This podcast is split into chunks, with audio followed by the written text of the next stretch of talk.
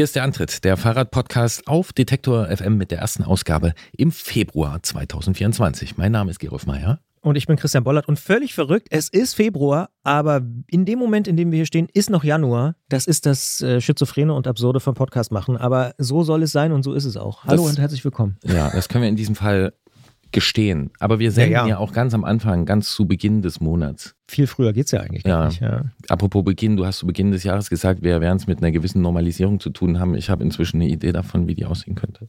Und zwar? Was du damit gemeint hast. naja, es wird äh, kontrovers, um das mal vorsichtig auszudrücken. Gesellschaftlich. Ja. Ja. ja.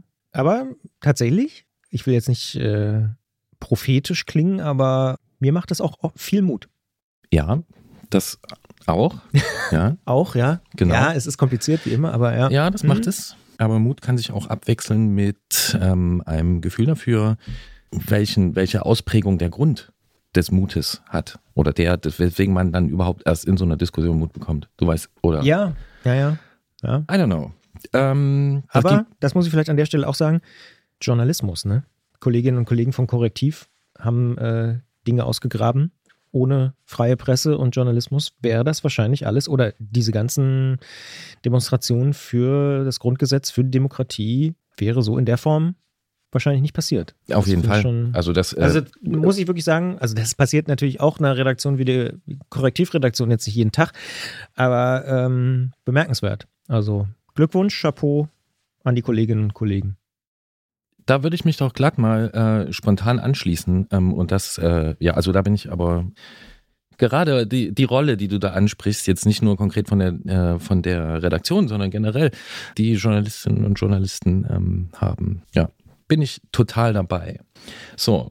Immer noch dabei sind wir bei einigen Fahrradthemen und es gibt so eine Art Dauer. Harter Themenwechsel. Dauer Ja. naja, Ja, aber- du, äh, es gibt einen Dauerbrenner. Ich mö oder ich möchte fast sagen Dauerblinker. Dauerblinker. Ja. Wir kriegen immer noch äh, Feedback zu Blinkrücklichtern. Jede Menge. Jede Menge Feedback. Ich würde jetzt äh, darauf verzichten, das alles im Einzelnen äh, nochmal vorzulesen, sonst haben wir hier einen Blink-Podcast mit, Mit Fahrradthemen. genau. Ja. Aber ja, ist ein Thema. Also beschäftigt wirklich unsere Hörerinnen und Hörer. Und ja, und es waren auch nochmal viele gute Gedanken dabei, das will ich auch sagen. Also danke nochmal für, für euer Feedback, was da noch so kam. Zum Beispiel auch von Leuten, die viel Auto fahren und auch nochmal darauf Bezug genommen haben, was sie besser erkennen können und so. Also es ist schon echt ein interessantes Thema, aber ich würde auch sagen, wir haben es jetzt ziemlich umfassend beschäftigt und müssen da jetzt an dieser Stelle nicht weiter eingehen. Aber ich wage eine völlig verrückte Prognose, werden wir demnächst irgendwann nochmal. Na klar, weil das, Ja, das, wir haben ja schon gelesen ne? und gehört und Mhm. drüber gesprochen, dass das Blinklicht auch in der politischen Diskussion ist und das müssen wir natürlich begleiten. Blinkend. Passt ja auch natürlich. zur Ampel. Ja, aber Uh, ja. Ja, Ja, genau. der grüne Pfeil der Ampel. Naja, ich will es jetzt nicht zu Ja, übertreiben. und Flugzeuge, die leuchten an der einen Seite so, auf der anderen Seite Mhm. so, damit man sieht, falls man die Bewegung nicht erkennen kann, in welche Richtung das Flugzeug ausgerichtet ist. Ja, Und Schiffe auch. Und das ist gleich. ja. Ja. So, auch das können wir hier klären. Ich denke noch ein bisschen, aber ja, ja, ja, nee, du hast vollkommen recht. Rot ist Backbord, Steuerbord ist grün. Och, das weißt du auch noch, oder was? Ja, Krass. Naja. das, na, du weißt, du weißt ganz andere Sachen. Und Rotes Backboard, ich grüne irre Stern. mich manchmal natürlich auch und es ist mir in der letzten Ausgabe passiert und ich möchte das hiermit richtigstellen. Und vor allen Dingen ist mir daran mal wieder aufgefallen, dass die Sachen, die einem am selbstverständlichsten erscheinen, ja, die man so meint, lange zu wissen, Oft falsch sind. Da können Unsicherheiten reingeraten und genau das ist mir passiert. Unschärfen teilweise. Unschärfen, genau. Ja. Das eine, die Rohloff-Narbe, die Speedhub, die gibt es seit 1998 und nicht seit 99. du hast 99 gesagt. Ich habe 99 gesagt und es Wäre mir gar nicht aufgefallen. ja, es wird an verschiedenen Stellen unterschiedlich äh, benannt und ich, genau, einfach an der falschen Stelle nachgeguckt. Roloff sagt selbst auch 98 und na, ich sage das ja auch, weil es ja ein sehr emotionales Produkt ist und äh, Leute sich damit identifizieren. Ähm, die hat nicht nur zwei Getriebestufen, wie ich gesagt habe, die hat sogar drei. Hm. Hm. Und ich, Mhm. du hast mich angesprochen auf die Zeit, als die Narbe rausgekommen ist und wie da mein Verhältnis dazu war. Also ich selbst wollte sie nicht haben, aber ich war bekannt mit einem jungen Ingenieur, der dort bei Rohloff im Rahmen seines Maschinenbaustudiums auch sich etwas mit dieser Narbe beschäftigt hat. Und der hat mir das immer so erklärt, denn er hat, und das ist ein Wort, was ich schon damals neu gelernt habe, äh, der hat von einem Vorschaltgetriebe gesprochen Oha. wenn ich mich nicht dort auch total irre. Aber ja, Dann werden also wir es in der nächsten Sendung korrigieren hier an dieser Stelle. Genau, also die Rohloff-Narbe hat quasi drei Getriebe, Stufen. So, was es genau ist, das können wir dann hier nicht mehr klären, weil wir sind für sowas nicht zuständig, da brauchen wir wieder Hilfe von außen. Darum soll es aber diesmal nicht gehen. So. Ja, mich erinnert es ein bisschen an meinen Fahrlehrer, der immer gesagt hat, am unaufmerksamsten fährt man da, wo man sich am besten auskennt. Wenn man irgendwo neu ist oder so, dann ist man sozusagen viel konzentrierter und fokussierter und dann bringt man auch sowas nicht durcheinander, 99 und 98. Aber wenn man denkt, hier, das ist doch mein Feld, dann, ja. Man geht nicht in die Museen, die direkt vor der Nase sind, vor der eigenen Haustür. Oh, das ist auch ein guter. Ja, ja Also, stimmt. Ja, Viel zu selten jedenfalls. ja ich habe Ja. ganz kürzlich, gestern, mit äh, erst jemand gesprochen, mit einer Freundin, die sagt, Mensch, das ist hier um die Ecke, ich war da noch nie drin. Ja. Und äh, mir fällt auch so was ein, wo ich nicht drin war. Also wirklich das, wo man, wo man denkt, so, okay, vor- ja, das ist ja so, das ist ja klar, das weiß ich ja schon ganz lange. Ich bin kurz vor Corona das erste Mal in Berlin auf dem Fernsehturm gewesen. Das ist eigentlich total peinlich, wenn man in Potsdam geboren ist und in Berlin aufgewachsen. Irgendwie nach, Du kannst ja Potsdam von da oben sehen, oder? ja, Auf der fast. Kugel, Ja, ja. ja, je nach Wetter. Aber ja, also solche Sachen, ne, das ist schon ganz interessant. Ja. Gut, hätten wir das auch geklärt und ich würde sagen, wir können eigentlich anfangen. Du kannst dir bis zum Schluss mal überlegen, äh, was du in deiner direkten Umgebung als nächstes mal machen solltest, was du auch noch nicht gemacht hast. Ich denke auch mal drüber nach. Ja, ich denke mal Ja, drüber als nach. kleine Klammer für diesen Podcast. Mm. Genau, es geht nämlich hier um andere Themen. Los geht's.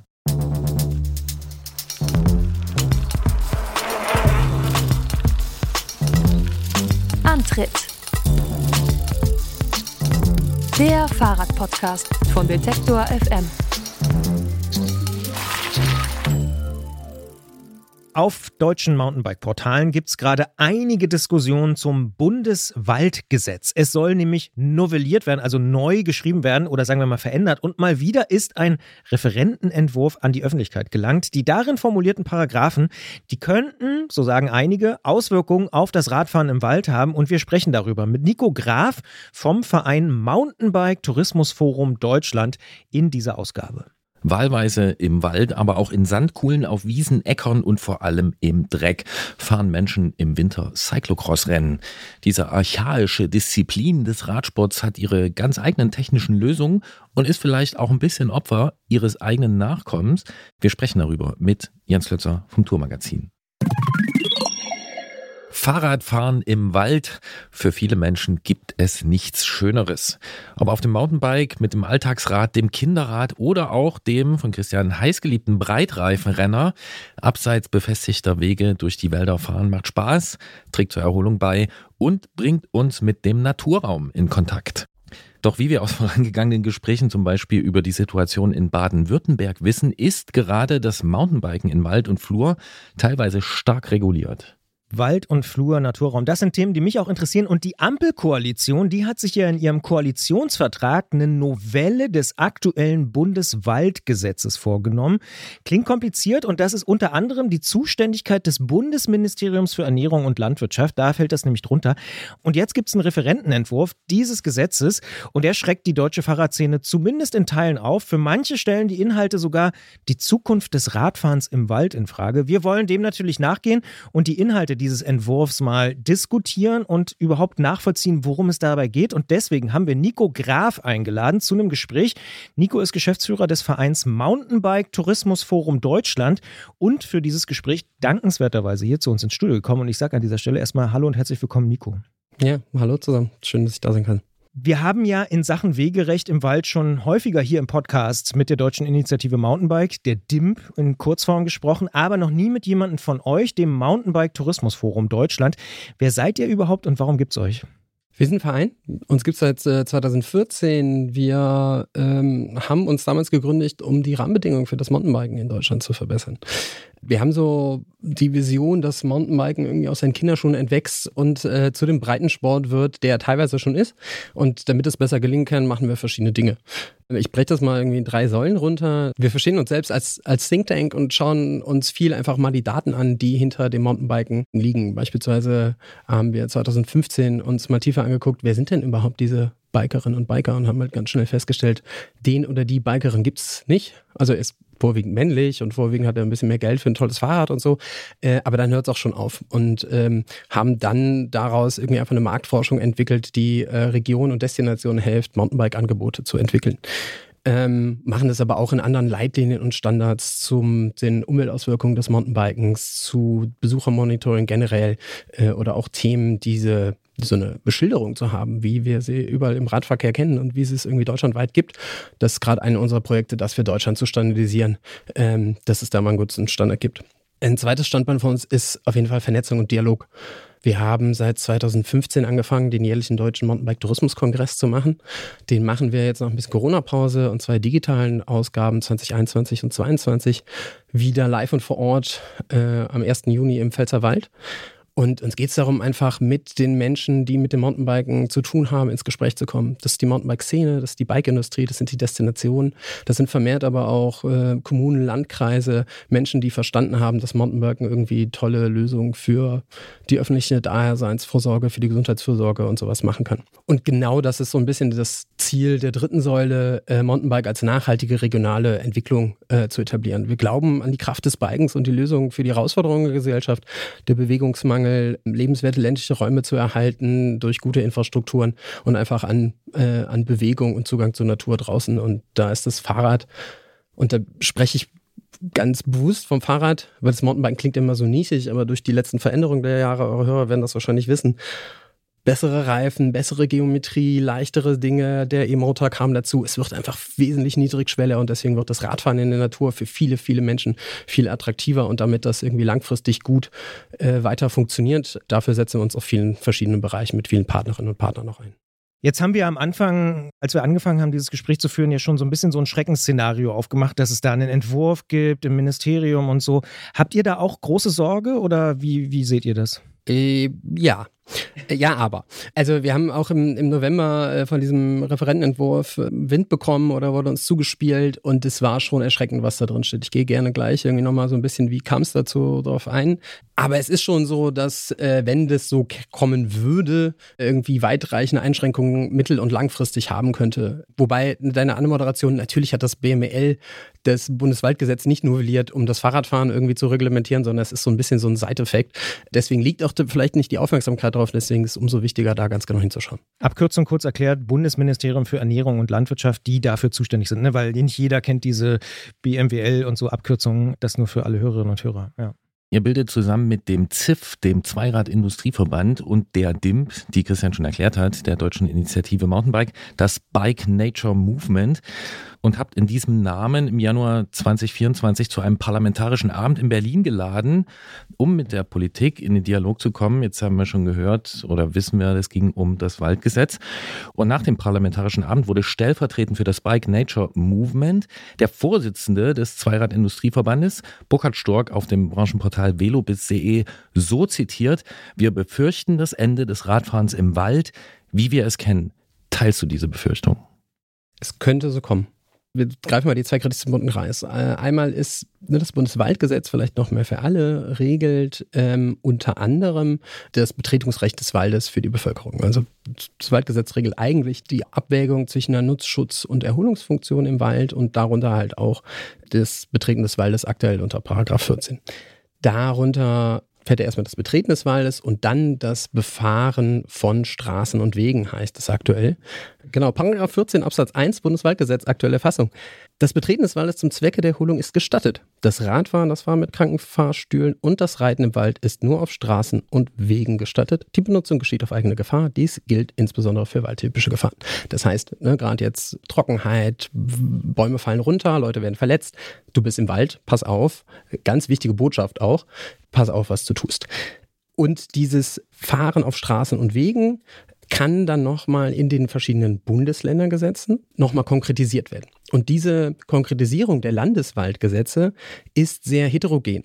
Da heißt es manchmal, heißt es nur von Wege, manchmal redet man von geeigneten Wegen, befestigte Wege, naturbefestigte Wege, feste Wege. Ähm, es gibt ganz viele Wege. Es gibt ganz viele Wege, aber keiner weiß so richtig ganz genau, wann ist der Weg ein Weg und wann ist er fest und wann ist er nicht fest und was ist, wenn es geregnet hat.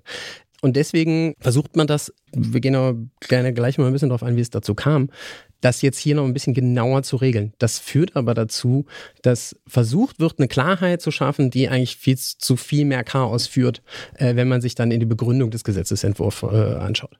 an mindestens zwei Stellen haben wir auch davon Wind bekommen, ähm, dass es da äh, wahrscheinlich zu Verwirrung kommen könnte oder im aktuellen Entwurf zur Verwirrung kommt. Ich würde trotzdem noch mal gern im Vorhinein klären, bevor wir in die Details gehen. Das Waldgesetz für welche Wälder in Deutschland gilt das? Gilt das generell für alle Waldflächen oder muss ich da zum Beispiel nach Besitzverhältnissen unterscheiden? Nee, es gilt für alle Waldflächen. Das ist auch noch eine wichtige Regelung des Gesetzes. Das Waldgesetz zwischen dem Eigentumsrecht der Waldbesitzenden und der äh, Interesse der Allgemeinheit, nicht nur an der Erholung, sondern Luftreinhaltung, Wasserspeicher, CO2-Senke und so weiter und so fort abwägt und da gute, gute Regelungen trifft. Das fest. Und ich wollte noch ergänzen zu dem, was, äh, was Burkhard Schock gesagt hat. Es ist einmal diese Eignung der Wege, was natürlich vor allem dann für das Radfahren, weil ne, das Gesetz kann schlecht unterscheiden, bin ich jetzt mit dem Gravelbike, mit dem Mountainbike oder mit dem Fahrrad unterwegs. Oder Cross. Ähm, oder im Crosscar. und es gibt noch einen anderen Absatz später in dem aktuellen Entwurf, der sagt, dass die Länder das Radfahren auf nur dafür ausgewiesene Wege beschränken könnte.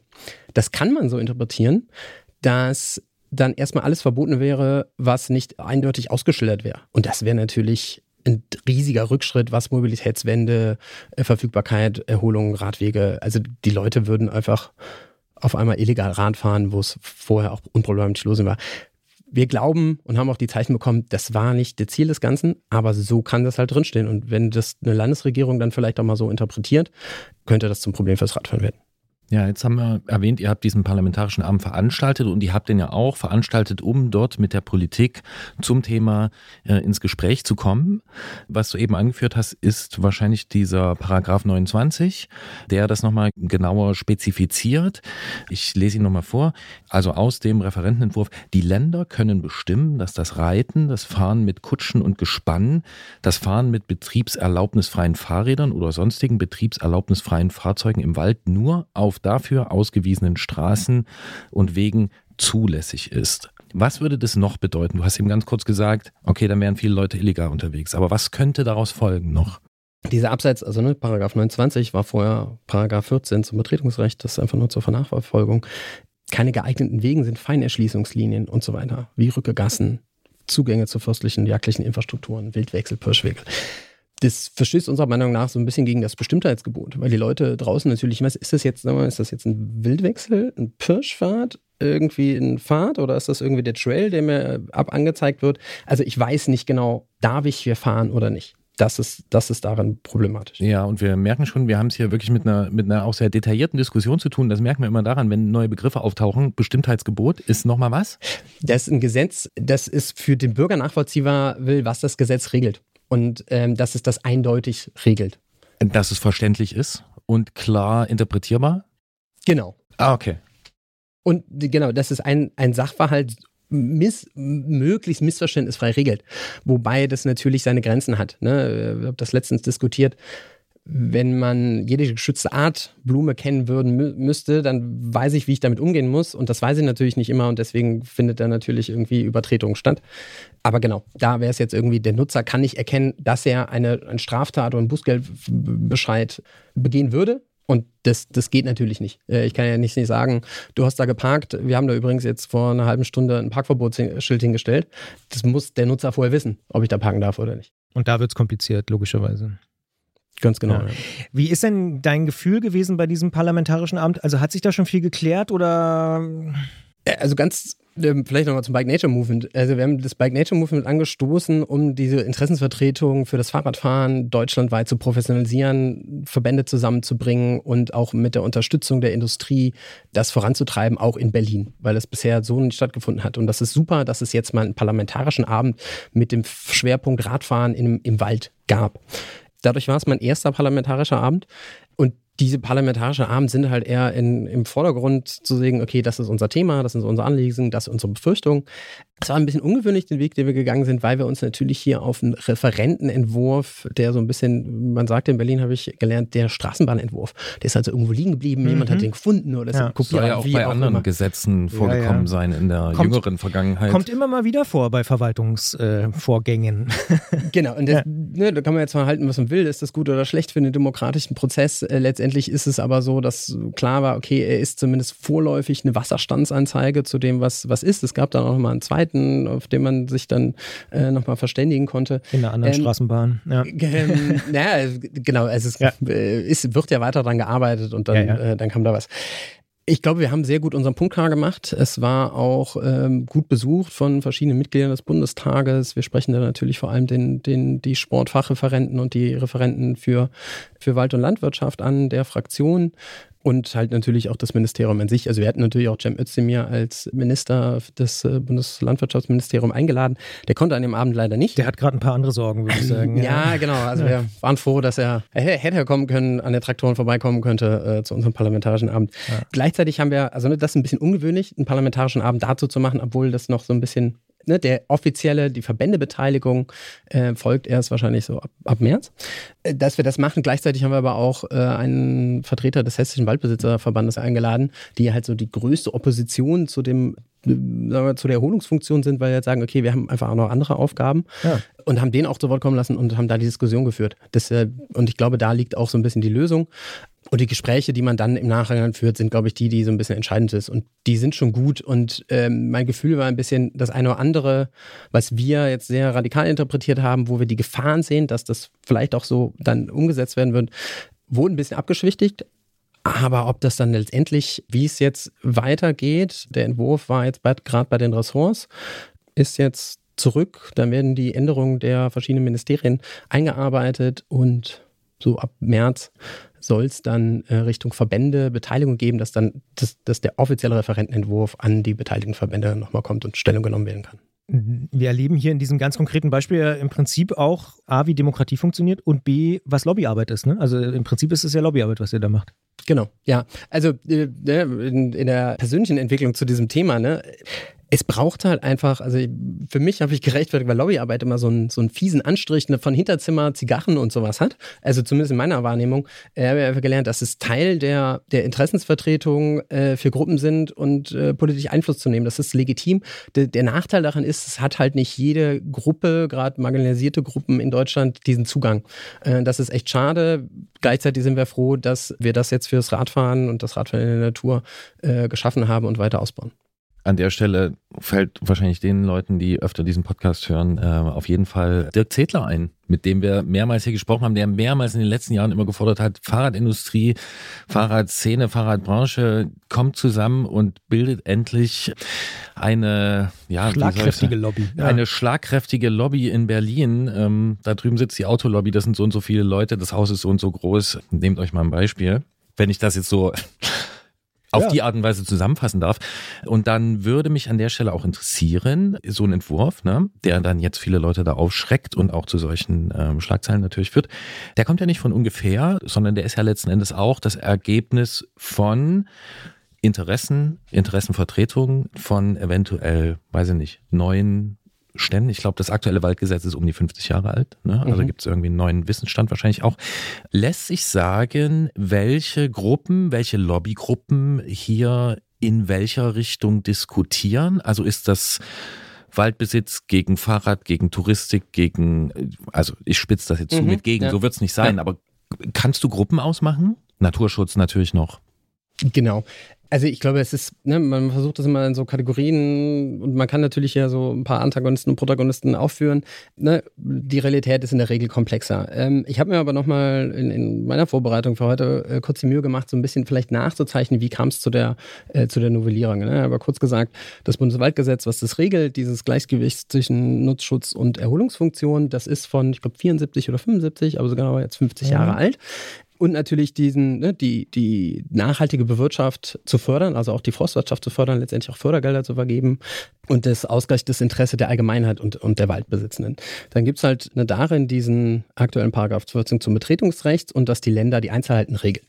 Das ist, was das Betretungsrecht angeht, sehr heterogen ist, hat dann schon die Bundesplattform Waldsport, Erholung und Gesundheit festgestellt. Das hat auch das Bundesministerium für Landwirtschaft einberufen und 2019 mit verschiedenen Verbänden, Waldbesitzer, Natursport, DOSB und so weiter. DOSB, Ähm, Deutscher, Deutscher Olympischer, Olympischer Sportbund. Sportbund. Yes. Das ist wirklich eine finde- Ausgabe, wo es viel um Abkürzungen geht. Ja, aber, ja- ja, ja- ja, ja, ja. Genau. Also äh, nur mal rausgegriffen. Ja, ja. Äh, Wanderverband und viele Ja. andere. Also gerne auf äh, Bundesplattform Waldsport, Erholung, Gesundheit nochmal äh, noch nachlesen. Und die haben sich zum einen darauf geschrieben, dieses Betretungsrecht vielleicht zu harmonisieren, also äh, zu vereinheitlichen und zu sagen, okay, das man muss ja jetzt nicht unterscheiden, wenn ich in dem einen Land bin, muss ich auf feste Wege und auf anderen muss ich auf befestigte Wege äh, fahren, äh, dass das irgendwie Quatsch ist. Äh, und da gab es eine, einen relativ guten Konsens 2019, äh, dass für das Radfahren vorgeschlagen hat. Grundsätzlich geeignet sind Wege in festem Zustand. Es gab ein weitreichenden Kompro, äh, weiteres Verständnis, dass diese Formulierung der WASIG eigentlich ein guter Weg war, aber das ist eine Kommission, die jetzt keine Konstitution oder irgendwie direktes Mandat hat. Im Koalitionsvertrag der aktuellen Ampelregierung gibt es einen Abschnitt, der heißt natürlicher Klimaschutz. Und ähm, da steht der Schutz des Waldes und der Klimaschutz und die Klimafunktion des Waldes äh, gilt es zu schützen und auszubauen und den Waldumbau mit artenreichen und klimaresilienten Arten irgendwie anzureichern. Deswegen wollte man das Bundeswaldgesetz novellieren. Das ist also beschlossen quasi im, im Koalitionsvertrag. Und das äh, Bundesministerium für Landwirtschaft hat dann 2022 einen fünfteiligen äh, Zukunftsdialog Wald gestartet, wo sie viele Verbände in fünf verschiedenen thematischen Waldforen eingeladen haben, äh, zu diskutieren zu Holzproduktion, aber auch natürlich zu den Themen äh, Erholungssport und Gesundheit. Unter anderem dann auch zum Betretungsrecht, Stärkung der Erholungsfunktion und zum Thema Kommunikation. Das Betretungsrecht war allen so, so ein bisschen die Quintessenz, kann man nachlesen, gibt da umfangreiche Protokolle. Okay, es funktioniert in der Fläche, wir müssen aber gute Dialoge vor Ort schaffen und gute Lösungen mit den jeweiligen Gruppen machen. Und das ist natürlich bei äh, Erholungsnutzern, gerade im Natursport, wir sind oft nicht so formal organisiert, wie das der Turnverein ist. Deswegen ist oft die Herausforderung, wer ist der Ansprechpartner, mit wem finden wir eine Regelung und wie, wie kann das funktionieren. Man war sich aber auch einig, die Gleichgewicht der, der Waldfunktion äh, soll erhalten bleiben.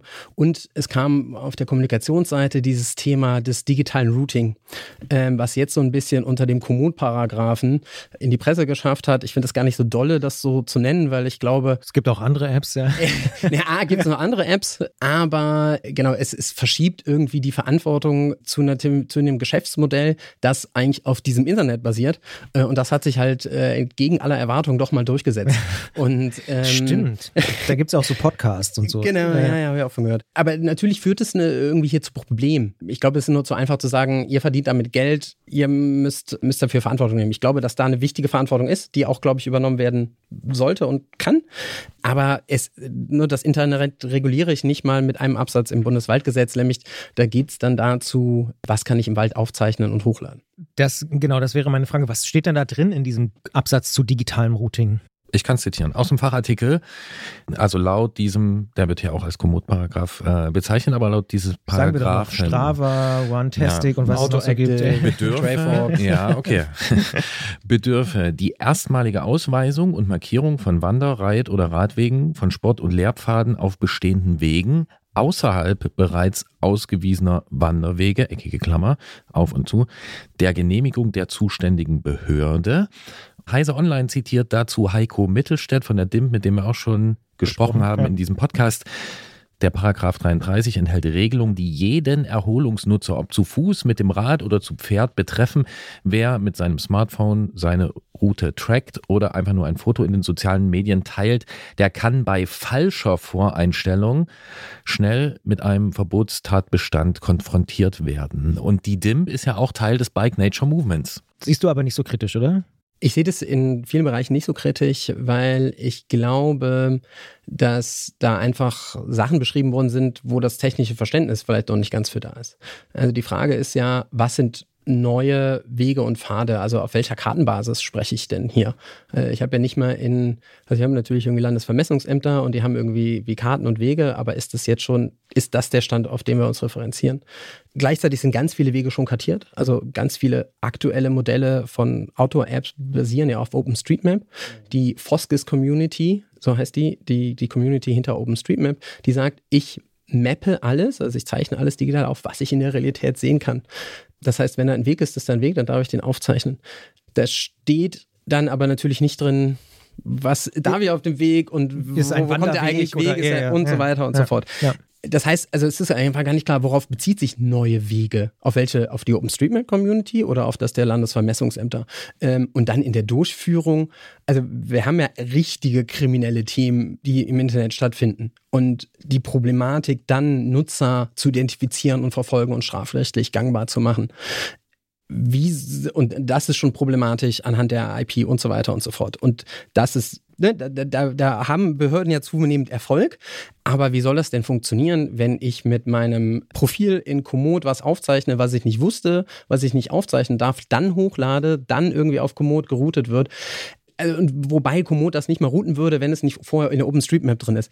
Also da, sind ganz viele Haken und ich glaube, dass ja. das in eine falsche Richtung gegangen ist und dass das gar nicht wirklich das Problem ist. Das Problem ist halt, dass die Waldbesitzenden Angst haben und ich kann das noch nicht so ganz schätzen, ob das berechtigt ist, dass halt Leute illegal neue Wege anlegen, die im Internet hochladen und die so populär werden, dass da ein super das Run drauf ist. Alle dann da ne? Also wir, wir, kennen das aus Corona-Zeiten, aus Nationalparken, da gab es die Infinity Pools im, im Nationalpark Berchtesgadener Land, da mhm. gab es halt äh, ja. so ein Foto mit in, in so einer Gumpe mit eiskaltem Wasser und das ja, war total der Ausblick, es muss ja. eiskalt gewesen sein. Leute sind da hingerannt, Menschen sind leider gestorben, weil sie abgerutscht sind äh, und haben natürlich auch Flora und Fauna da kaputt gemacht und das ist so ein bisschen die Angst, die da irgendwie mit eingeht, das, das zu fassen. Aber ich glaube, wir kriegen das besser gefasst durch andere Maßnahmen, als das jetzt irgendwie in so ein Gesetz geht. Vor zehn Jahren hätte man gesagt, eine offene Facebook-Party.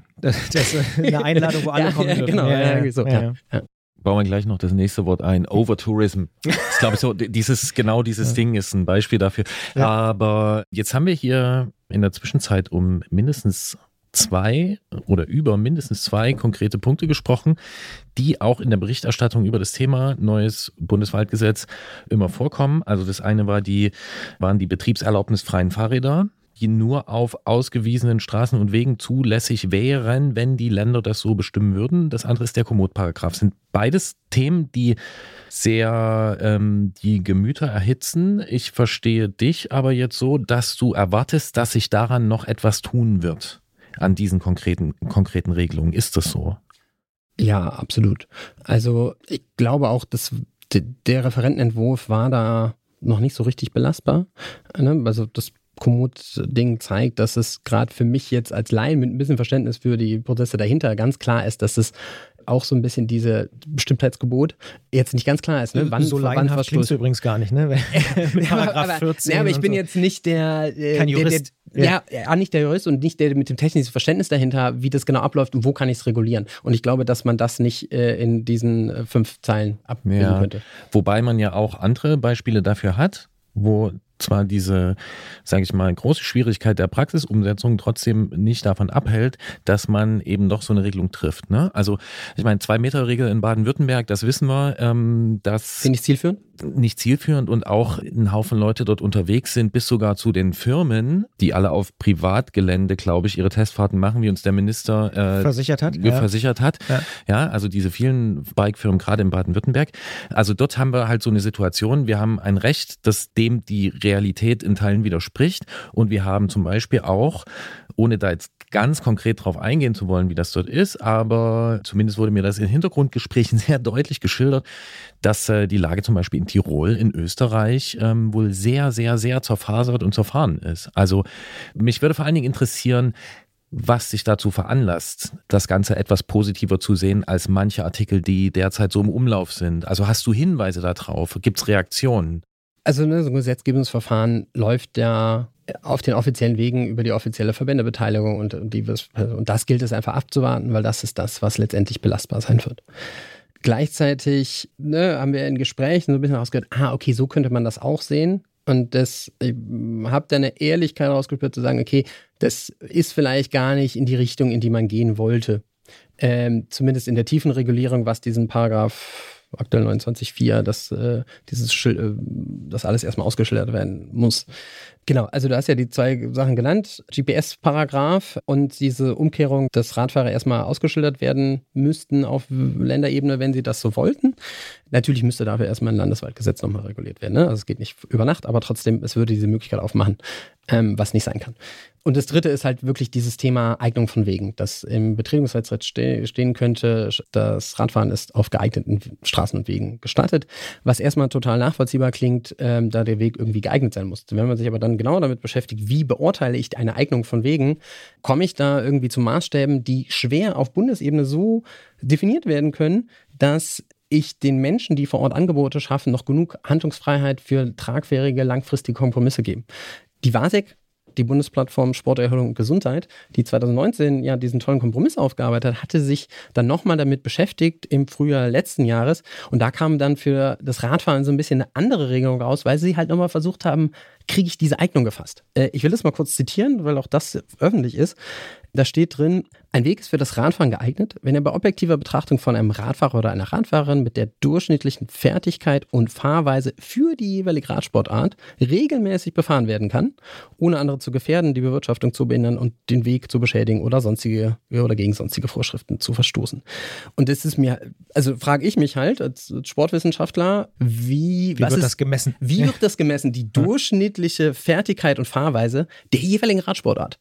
Also äh, mache ich, trenne ich All Mountain in, von Enduro, von Downhill-Biken, von Gravel-Biken, von Radfahren, lege ich dann deutschlandweit repräsentativ die Fertigkeit und Fahrweise fest und sage dann, die untere Naturschutz oder die Forstbehörde soll jetzt bestätigen, ob der Radfahrer, ob der Weg, der da ist, genau dieser Fahrweise entspricht oder nicht. Und das ist so ein bisschen einfach ein Irrweg, diese Eignung man, ich glaube einfach, es braucht klare Gesetzgebung, die den Leuten vor Ort, weil Deutschland unterschiedlich ist, die Stakeholder sind unterschiedlich und die vor allem die geografischen Gegebenheiten sind unterschiedlich, ähm, dass man ein klares, liberales Gesetz braucht, was dann den Menschen vor Ort die Möglichkeit gibt, gute Lösungen, Kompromisse zu finden, wie man die in der Demokratie findet, dass die aber vor Ort gefunden werden müssen und dass diese Handlungsfreiheit da sein muss, weil man sonst sich, wie es oft aktuell schon in Mountainbike-Projekten ist, äh, einfach gegenseitig nur behagt und auf Maximalposition zurückzieht. Das heißt, du würdest weniger reinschreiben. Zum Beispiel dieses durchschnittlich würdest du rausstreichen. Ich finde die aktuelle, die, das aktuelle Betretungsrecht eigentlich recht gut.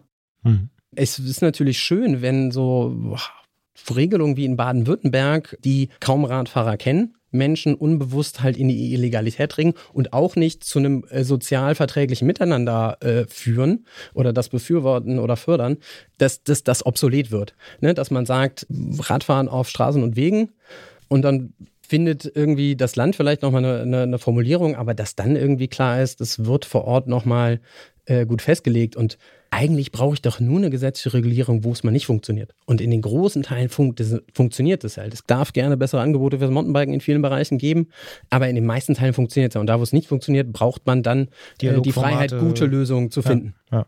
Runden Tisch, Dialogformate oder irgendwie sowas. Ganz genau. Mhm. Wir wissen, dass es da Diskussionen drum gibt, die einem in der Straße mal liegen la- gelassenen Referentenentwurf entstammen. So ein paar Zitate haben wir gebracht. Ne? Die Diskussionen kann man auch an anderen Stellen in Foren nachverfolgen. Die sind recht alarmiert.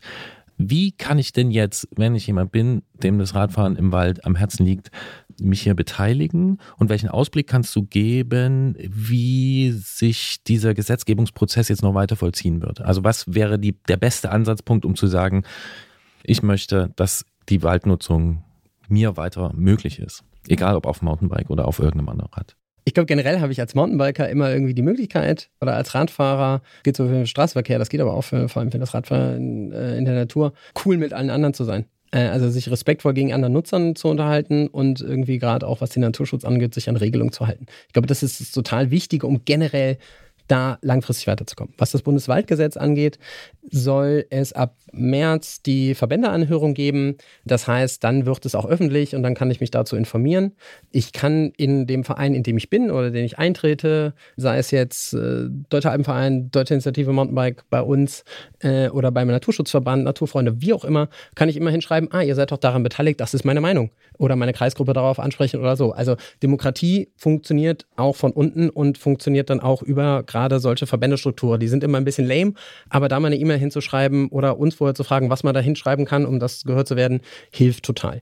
Äh, gerne auch zum Newsletter anmelden. Dann haben wir nämlich die Möglichkeit, wenn es irgendwann wirklich eskalieren sollte und wir sagen, okay, da werden die Rechte von Radfahrerinnen und Radfahrern massiv bedroht, zu sagen, wir brauchen einen Protest in der Bevölkerung, um das dann im parlamentarischen Prozess nochmal zu beeinflussen. Aber deine Hoffnung, und das habe ich hier jetzt rausgehört in den letzten knapp 40 Minuten, ist, dass ihr da auf einem guten Weg seid. Es ist auf jeden Fall, wir haben uns super gut aufgestellt. Wir haben das vielleicht nochmal, also einfach, wie froh ich bin, dass es das Bike Nature Movement gibt, dass es die, diese Verantwortung auch äh, seitens der Industrie gibt, dafür, äh, das, das mitzu, mitzutragen. Und wir haben mit vielen anderen Verbänden, Deutschen Alpenverein, ADFC und so weiter und so fort, ein gutes Bündnis gemacht und unsere Punkte davor gebracht. Das heißt, wir haben uns erstmal sehr gut positioniert. Jetzt ist abzuwarten, was macht das Ministerium darauf? Wie gestaltet sich dann der Verbändeförderungsprozess? Und da gerne informiert bleiben, gerne auf uns zukommen oder die Partnerinnenverbände. Und dann kann man sich da sicherlich auch hier und da einbringen. Nico Graf ist Geschäftsführer des Mountainbike Tourismus Forum Deutschland e.V. und zu uns ins Studio gekommen, um über diesen Referentenentwurf des Bundeswaldgesetzes äh, zu sprechen. Nico, wir sagen vielen Dank, dass du hergekommen bist und natürlich Happy Trails. Danke, dass ich da sein kann. Bis dahin. Danke fürs tiefe Einsteigen. Gerolf, ich muss zugeben, ich habe ein bisschen Knoten im Kopf, weil das ist schon sehr, sehr, also wir haben es gemerkt, ne, viele Abkürzungen, viele Paragraphen, viele Wenn und Abers. Gleichzeitig ist da auch Mut, aber es könnte eben auch in die falsche Richtung gehen. Also es ist kompliziert, oder? Ja, ist es. Und wir haben es mal wieder mit so einem, also wir hatten das ja an einer anderen Stelle schon in einer in noch größeren Politik vor einer Weile, ne, dass so ein Entwurf an die Öffentlichkeit gelangt.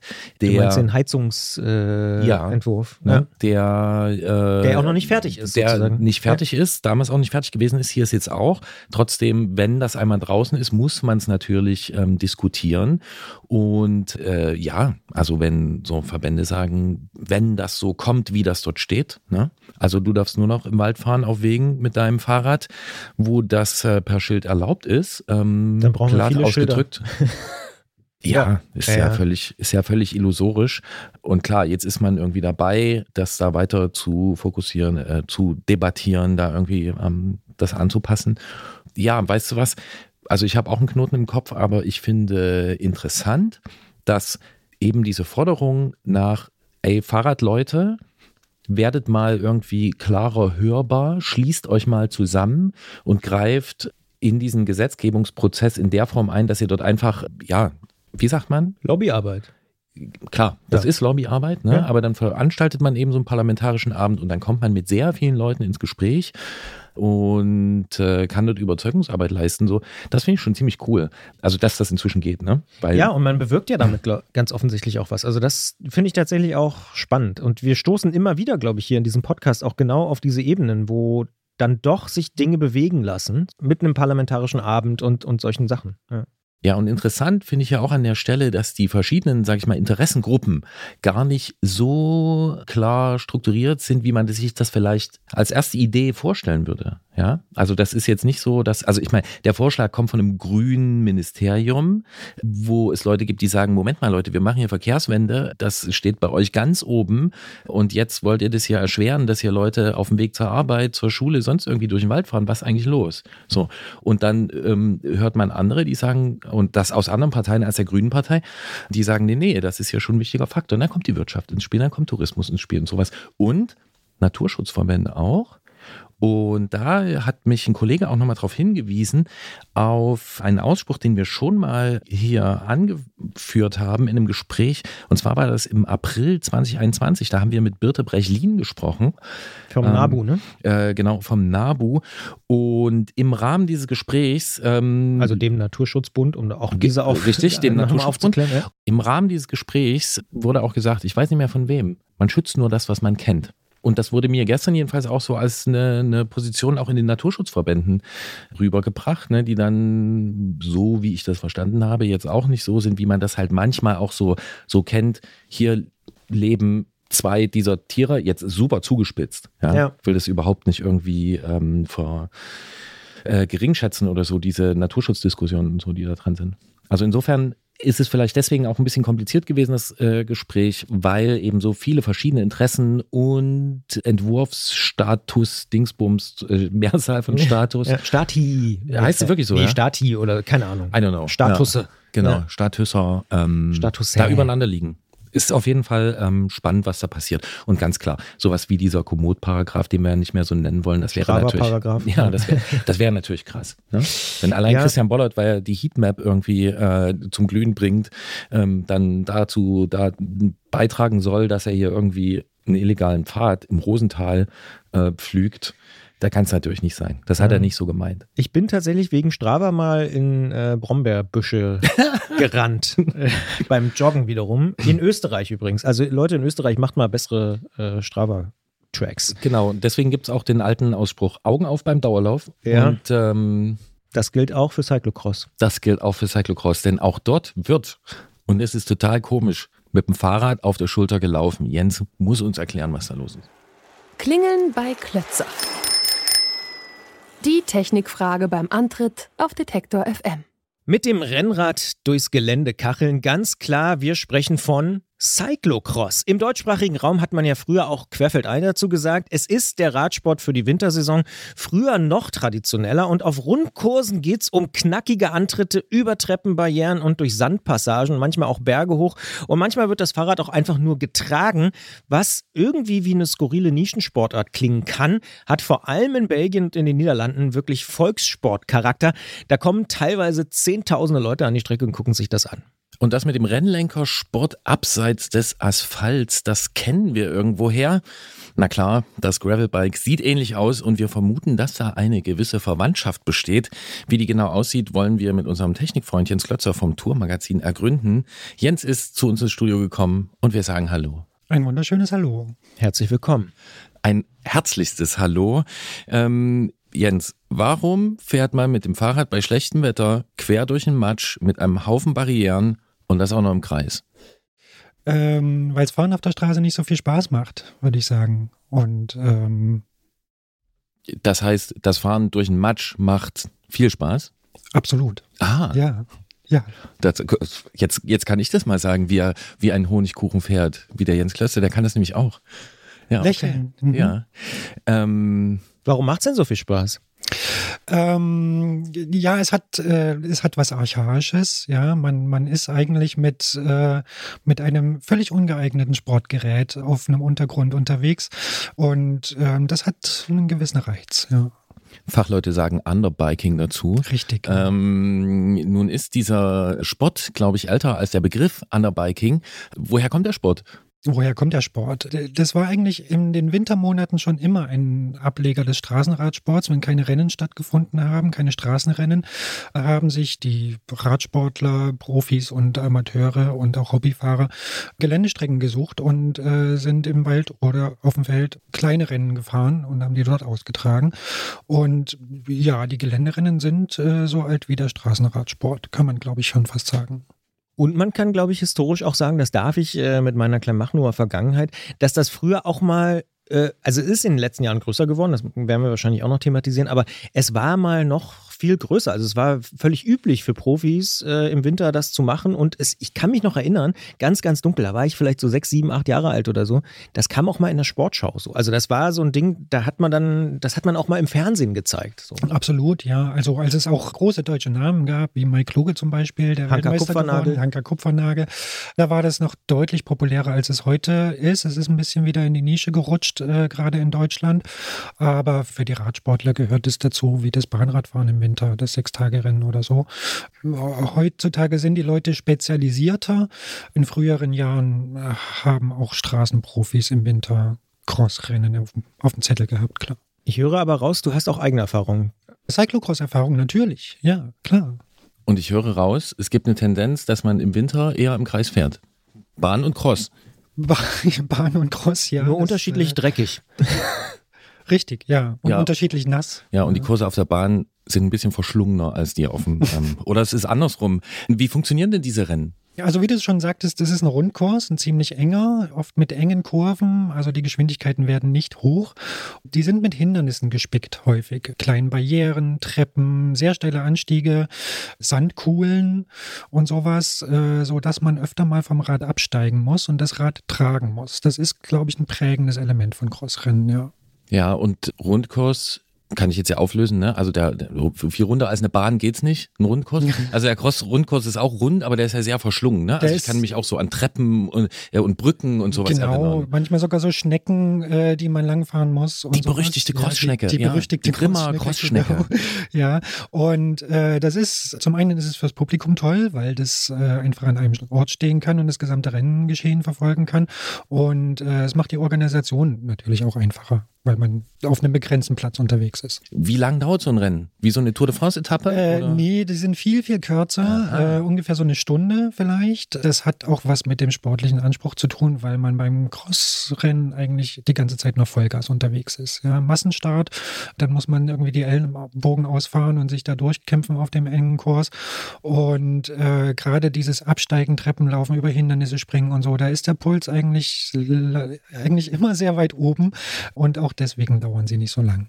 Macht das vielleicht auch ein bisschen was von der Faszination aus, dass eigentlich, jetzt mal zugespitzt, bis auf Defekte vielleicht, immer die Stärkste oder der Stärkste auch gewinnt? Ja, äh, bestimmt, wobei defekte Stürze kommen da deutlich häufiger vor als auf der Straße. Es ist nicht immer der Stärkste, der gewinnt, aber das äh, macht sicher auch was aus, klar. Ja, und du hast gesagt, die Geschwindigkeiten sind nicht hoch.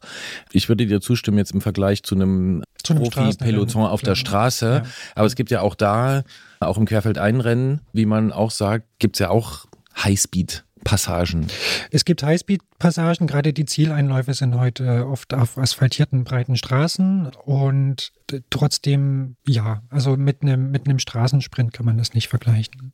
Also keine 70 beim Zielsprint. Keine 70 beim Zielsprint, zumal es da auch seltener zu, zu Zielsprints kommt. Also weil auf diesen engen Kursen sich kein Fahrerfeld bildet in dem Sinne, sondern die fahren dann schon doch eher für sich. Windschatten spielt eine viel, viel kleinere Rolle. Eigentlich fast gar keine. Es kommt auf Fahrtechnik an und Radbeherrschung. Darauf wollte ich nochmal so ein bisschen hinaus. Also ich würde sagen, Gerolf hat es ja ganz gut beschrieben, wie so ein Kurs auch aussehen kann, was da alles dabei ist. Irgendwie Sand und äh, Bäume und Schnecken und was es alles gibt.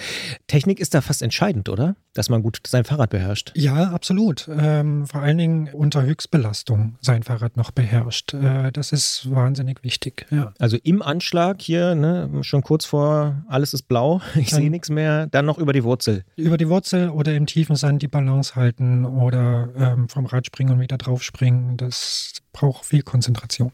Oder über die Barriere, die eigentlich zum Radschultern gedacht ist, Drüber springen. äh, dann doch per Rad drüber springen. Ähm, Was braucht man denn da für ein Rad? Das ist ja fast schon die entscheidende Frage. Das ist die Kernfrage, Christian. Äh, Man braucht ein Rad, das den Regeln entspricht. Die sind sehr, sehr streng. Und äh, man würde wahrscheinlich mit einem Mountainbike viel, viel besser da drum kommen.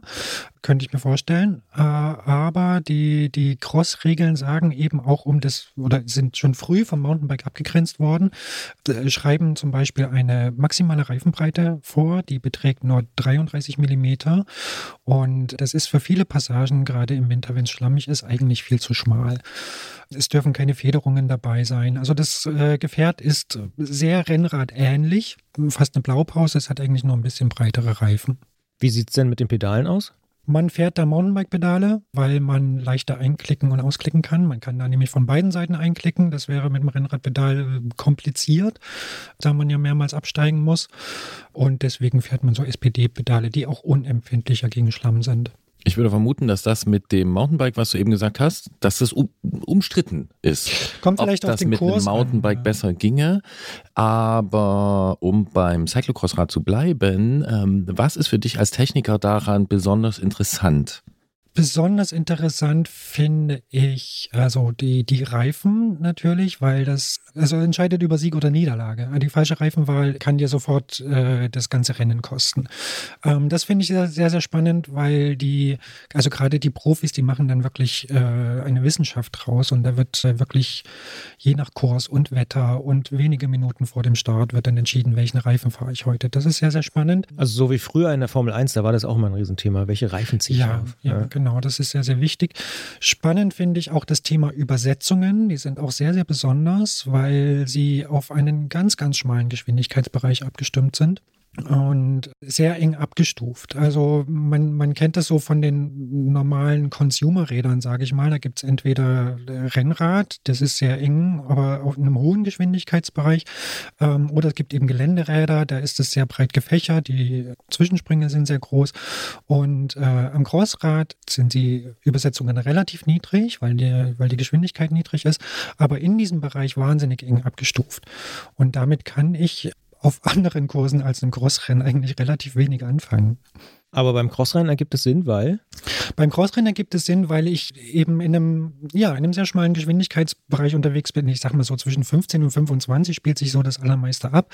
Und dort dann den richtigen Gang zu finden, äh, deswegen sind sie dort dann ganz eng abgestuft. Man hat also heute oft ein Einfachkettenblatt, ein relativ kleines und dazu eine Rennradkassette. In Zeiten von Zweifachkurbeln, die jetzt langsam zu Ende gehen, waren die beiden Kettenblätter sehr, sehr nah aneinander. Also man hat 38, 48 oder sowas ist man gefahren. Dadurch überschneiden sich die Gänge sehr viel auf den beiden Kettenblättern. Das ist aber gewollt, damit man vorne nicht so viel schalten muss und äh, auf beiden Kettenblättern vielleicht hinten den richtigen Gang findet. Das heißt, da wird wirklich auch viel geschaltet. Da muss viel geschaltet werden, ja, weil das, es geht doch viel hoch und runter. Es sind ja künstliche Hindernisse oft eingebaut, äh, die allein schon der Untergrund erfordert ist. Ja, wenn ich durch eine Schlammpfütze oder durch eine Sandpassage fahre, habe ich einen deutlich höheren Widerstand, als wenn es dann das Stück auf der Straße geht. Und äh, da muss wahnsinnig viel geschaltet werden, ja. Ich kenne so 36, 46 als oder 46, 36, je nachdem. Ja, also die ja. klassische, zumindest in den letzten Jahren, die, die klassische, klassische Cyclocross-Kombi. Äh, ich will trotzdem nochmal zurück auf die Reifen, weil ich habe mich hier mal durch so eine Galerie noch so ein bisschen geklickt der deutschen Meisterschaften im Querfeldeinsport, die gerade stattgefunden haben. Und da sehe ich einen Begriff mehrmals auftauchen, der Schlauchreifen. Der Schlauchreifen ist, ja, so Cyclocross ist so die letzte Bastion. Da ist er immer noch ein bisschen populär, sag ich mal. Was ist das denn? Ähm, das ist ein Reifen, der auf die Felge aufgeklebt wird und äh, wo der Schlauch eingenäht ist, quasi. Ne? Es ist äh, wie so ein Schwimmring, kann man sich das vorstellen. Und es hat den Hintergrund, dass äh, man mit sehr, sehr niedrigen Luftdrücken fährt beim Cyclocross, auf, bei den schmalen Reifen, damit man Grip hat. Und dann besteht die Gefahr, dass es dass, äh, Hindernisse durchschlagen bis auf die Felge. Und äh, wenn ich einen normalen Schlauch drin habe, wird er da oft eingeklemmt. Und das, bei einem Schlauchreifen ist die Gefahr weniger hoch. Der, die sind da unempfindlicher. Und deswegen fährt man die unter anderem, auch weil das System leichter ist. Die Felgen sind leichter als das typische Schlauch mit äh, Drahtreifenkombination. Aber auch da setzt sich Tubeless mehr und mehr durch. Also man fährt also einen Drahtreifen, der ohne Schlauch gefahren wird, sondern mit einer Dichtmilch weil das ähnlich gut funktioniert. Und der Hauptgrund ist aber, dass den Profis da langsam die Laufräder ausgehen. Also die werden nicht mehr hergestellt, diese Schlauchreifenlaufräder, wie sie früher im Straßenradsport auch üblich waren. Auf der Straße hat sich Tubeless inzwischen komplett durchgesetzt. Da fährt kaum noch jemand Schlauchreifen und im Cross setzen ein paar Traditionalisten schon immer noch drauf, aber das wird wohl nach und nach auch dort aussterben. Ich habe da so im Kopf die Assoziation zu so einer Art Laufradgalerie, die man dann hatte. Ne? Kannst du ja, das bestätigen? Das kann ich bestätigen. Aber, aber was ist der Grund dafür? Das ist die einfach die Reifenwahl, ja, weil man da nicht irgendwie noch eine Stunde vorm Start äh, den Reifen mal eben wechseln kann, weil der ist ja fest aufgeklebt, ja. Den muss man dann irgendwie mühsam runterpellen und dann äh, mit Kleber versehen und dann muss das 24 Stunden trocknen und so. Und deswegen hat so ein Radprofi wahrscheinlich, also er hat zwei, drei Crossräder, die auch alle im Rennen eingesetzt werden, aber 20 Laufradsätze, damit er die richtige Wahl treffen kann. Ich kann mich noch gut erinnern, kleine Anekdote aus meiner ähm, Jugend, dass wir das noch gemacht haben in Kleinmachnow. Schön die Schlauchreifen aufgeklebt. Kannst ja. du das? Ja, also ich habe es zumindest gemacht damals. Ob ich kann, weiß ich nicht. Kannst also, du die auch flicken? Also schön äh, auftrennen? Die, das, die, wie heißt es? Das Nahtschutzband und dann ähm, richtig ähm äh, ob ich es heute noch könnte, weiß ich nicht. Ich habe es damals mussten wir es auf jeden Fall machen. Ja. Okay. Ja. Jetzt hat äh, Jens gerade noch was äh, erwähnt und zwar den Radwechsel. Jetzt wird's ja langsam verrückt. Also ein Dutzend Laufräder und dann noch verschiedene Fahrräder. Warum denn das? Ähm, das sind die gleichen Fahrräder, ähm, aber mehrere. Das ja. ist ja noch unlogischer, Jens. ähm, ja, das ist, das ist äh, ganz spannend und ziemlich spektakulär. Also gerade jetzt bei den, bei den Hobbyfahrern und bei den, bei den Amateuren weniger, aber die Profis haben tatsächlich mehrere Räder an der Strecke. Das hat den Grund, wenn es so richtig schlammig ist und die Räder durch so Matsch und Schlamm müssen dann verdrecken die in kürzester Zeit. Und wenn da die Kette und äh, die Kettenblätter und die Reifen, wenn das dann alles voll Schlamm ist, dann verursacht das natürlich auch Widerstand. Die Dinger funktionieren schlechter und so. Die fahren aber auch nicht wirklich vorsichtig, muss man sagen. Natürlich nicht. Es geht ja um Sieg und Niederlage. Und dann kommt es mitunter dazu, dass die wirklich in jeder Runde die Reifen wechseln. Es gibt dann so eine die Reifen? Äh, die Reifen, Entschuldigung, das Fahrrad wechseln. Ähm, es gibt dann so eine Art Boxengasse, ähm, meistens entlang der Zielgeraden. Doch wieder, wieder wie bei der Formel 1. Ja, wie bei der ja. Formel 1. Da fährt man dann rein, da steht ein Helfer, der hat das frisch geputzte Rad parat stehen. Äh, der Fahrer springt ab, rennt drei Schritte, springt aufs nächste Rad drauf, das ist sauber, wieder äh, neu eingestellt und äh, fährt die nächste Runde damit. Und wenn man sich das mal anschaut, das sieht schon ziemlich spektakulär aus. Dann zoomen wir doch jetzt mal ein bisschen raus. Also spektakulär, ich glaube, da sind wir uns alle einig. Aber wir haben ja in den letzten Jahren auch dank Gerolf viel gelernt über das Gravel- oder Allroad-Bike. Da bieten sich ja auch, äh, ich sag mal, Assoziationen an. Gibt es da verwandtschaftliche Beziehungen? sehr, sehr enge äh, verwandtschaftliche Beziehungen. Also die, das Gravelbike ist eigentlich ein Kind des Crossrades. Beziehungsweise Früher waren viele Crossrider durchaus auch Gravelbikes. Also als der Sport recht populär war, gab es natürlich die Profi-Crossräder, aber man hat schon ziemlich früh erkannt, dass diese Räder auch so im Alltag äh, oder als, als äh, Gebrauchsräder sehr, sehr praktisch sein können, weil sie sportlich sind, man kann damit zügig unterwegs sein, aber sie sind weniger empfindlich, vor allen Dingen was die Reifen angeht, weil sie breitere Reifen haben, als es eben die typischen Straßenräder sind. Und ähm, dann hat sich dann schon so eine eigene Sparte entwickelt, die hieß zwar auch Cyclocross Fahrrad, aber alles, was so preismäßig unterhalb der Profiklasse war, ging dann schon so in Richtung alltagstauglich. Und äh, gerade so die günstigen Einsteiger-Crossräder, äh, die waren dann schon mit Gepäckträger und Schutzblechösen ausgestattet, hatten eine komfortable Sitzposition und so. Und die haben das, äh, die sind direkte Vorläufer des Gravelbikes, ja. Wenn man das jetzt ganz klar oder versuchen wollte, so klar wie möglich zu trennen, auch wenn wir ja beim Gravelbike inzwischen von verschiedenen Spielarten sprechen und es die ja eigentlich beim Cyclocrossbike auch gibt. Ähm, trotz dessen, dass das so schwierig ist, was würdest du sagen, was sind zwischen einem klar abgegrenzten Cyclocrossrad und einem Gravelbike, was sind die Unterschiede? Also der größte Unterschied in der Praxis sind tatsächlich die Reifen, weil das Gravelbike nicht an dieses strenge Reglement gebunden ist. Äh, deswegen sind die Reifen beim Gravelbike deutlich breiter, was es halt nochmal praktischer macht, durchs Gelände zu fahren. Weniger Druck, äh, mehr Grip, viel mehr Fahrsicherheit und so. Und beim Gravelbike würde ich sagen, fängt es bei 40 Millimetern an das ist aber schon relativ schmal heutzutage. Es geht eher schon so Richtung 45, 47. Und es gibt Gravelbikes, die wirklich mit Mountainbike-Bereifung unterwegs sind, mit äh, weit über 50 Millimetern Reifenbreite. Und sowas wäre im Crosssport nicht zugelassen. Damit darf ich nicht fahren.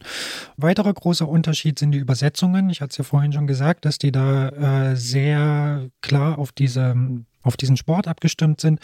Und die sind beim Gravelbike viel hobbytauglicher, also auch viel bergtauglicher, für Langstreckentauglicher.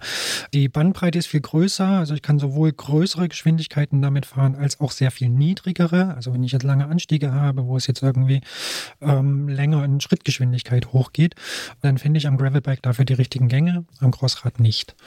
Ähm, das sind so die größten Unterschiede und der Rest sind dann eigentlich nur noch Feinheiten. Also beim Crossrad so von der Geometrie des Crossrades so ein bisschen höher, damit man mit dem Tretlager bei Hindernissen nicht so schnell aufsetzt. Das Gravelbike sitzt ein bisschen niedriger, ist der Schwerpunkt niedriger und damit fährt es sich sicherer, gerade für, für Leute, die nicht so, ähm, nicht so eine gute Fahrtechnik haben. Und das Crossrad ist wendiger. Also es ist, man könnte auch sagen, nervöser. Einfach weil man da in den engen Kurven und wenn es im Feld eng zugeht, weil das da ein Vorteil ist, wenn man da ja ein bisschen flinker ist. Und das Gravelbike ist ein bisschen mehr auf guten gerade Auslauf getrimmt, damit ich jetzt im Gelände nicht so schnell den Lenker verreiße. Und könnte man das auch sagen, was du vorhin schon erwähnt hast, diese verschiedenen Anschraubpunkte, Anlötösen oder wie auch immer man die nennen will, die dazu kamen, dass das eigentlich auch ein Charakteristikum vom Gravelbike ist? Heute ja. Im Unterschied dazu? Heute ja, absolut. Also ähm, mit dem Boom des Gravelbikes ist im Grunde das günstige Crossrad aus, auch ausgestorben. Das gibt es heute nicht mehr. Das sind reine Sportgeräte und diese Anschraubösen braucht man bei so einem Profirennen eigentlich nicht. Und äh, das geht sogar noch weiter, dass dadurch, dass man nur eine Stunde unterwegs ist äh, und jetzt nicht irgendwie wahnsinnig viel zu trinken mitschleifen muss, ähm, gibt es mitunter nur einen einzigen Flaschenhalter äh, an diesen Rädern. Mehr kann ich da nicht dran schrauben. Das ist aber auch okay, wird nicht gebraucht. Und früher auch mal gar keine, ne? Und es hat auch, Purist, auch Puristen keine, gegeben, ja. die haben gesagt, das ist nur ein Querfeldeinrad, genau. wenn das keine Flaschenhalterösen hat. Genau, diese Schrauböse wiegt mir zu viel, bitte weg damit. Ja. Nee, die ist vor allen Dingen, die ist ein, also ein konzeptioneller äh, Fauxpas sozusagen. Ja, ja, könnte man so sehen, ja. Könnte also, man also zuspitzen, dass das Crossrad, ich sag mal so, die sportliche, etwas härtere jetzt in dem wahrsten Sinne nicht tiefer gelegt, aber höher gelegte äh, Variante ist, wo ja man nicht so viel Fahrkomfort hat, aber dafür eben mehr sportliche Power. Ja, ja, ja, so könnte man es ausdrücken. Ansonsten sind sie immer noch sehr, sehr eng verwandt. Was ich noch vergessen habe, noch so eine Eigenheit ist. Bisschen wie der äh, Neandertaler äh, zum Menschen oder was?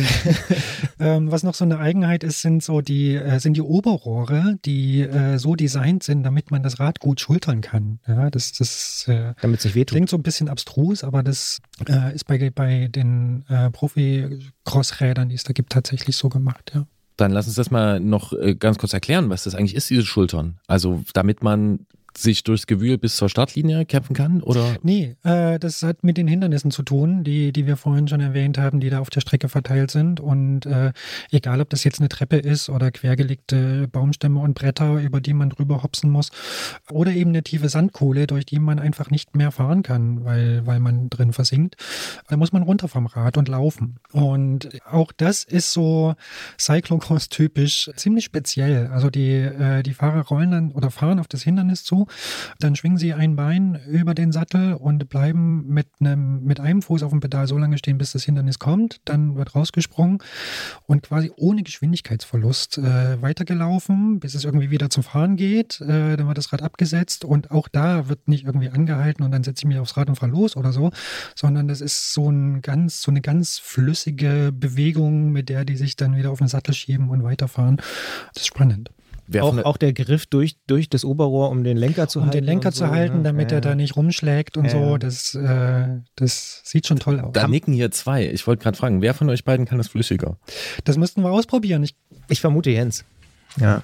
Ich habe es schon Jahrzehnte nicht mehr gemacht. Dieser, ja, so lange ist es bei mir nicht. Alte ja. Tiefstapler, äh, der Christian Bollert. Aber man kann sich das ja jetzt am Wochenende anschauen, denn es ist ja jetzt gerade Weltmeisterschaft äh, in Tabor in Tschechien, gar nicht so weit weg. Ich weiß nicht, ob du da hinfährst, Gerolf? Ich fahre nicht dorthin, aber ich kenne mhm. natürlich Tabor. Ja, ja. Da ist ja jetzt die WM. Dementsprechend, da kann man sich auch nochmal live angucken bei den Frauen und bei den Männern, wie das so funktioniert mit dem Schultern und Durchgreifen und so. Ja.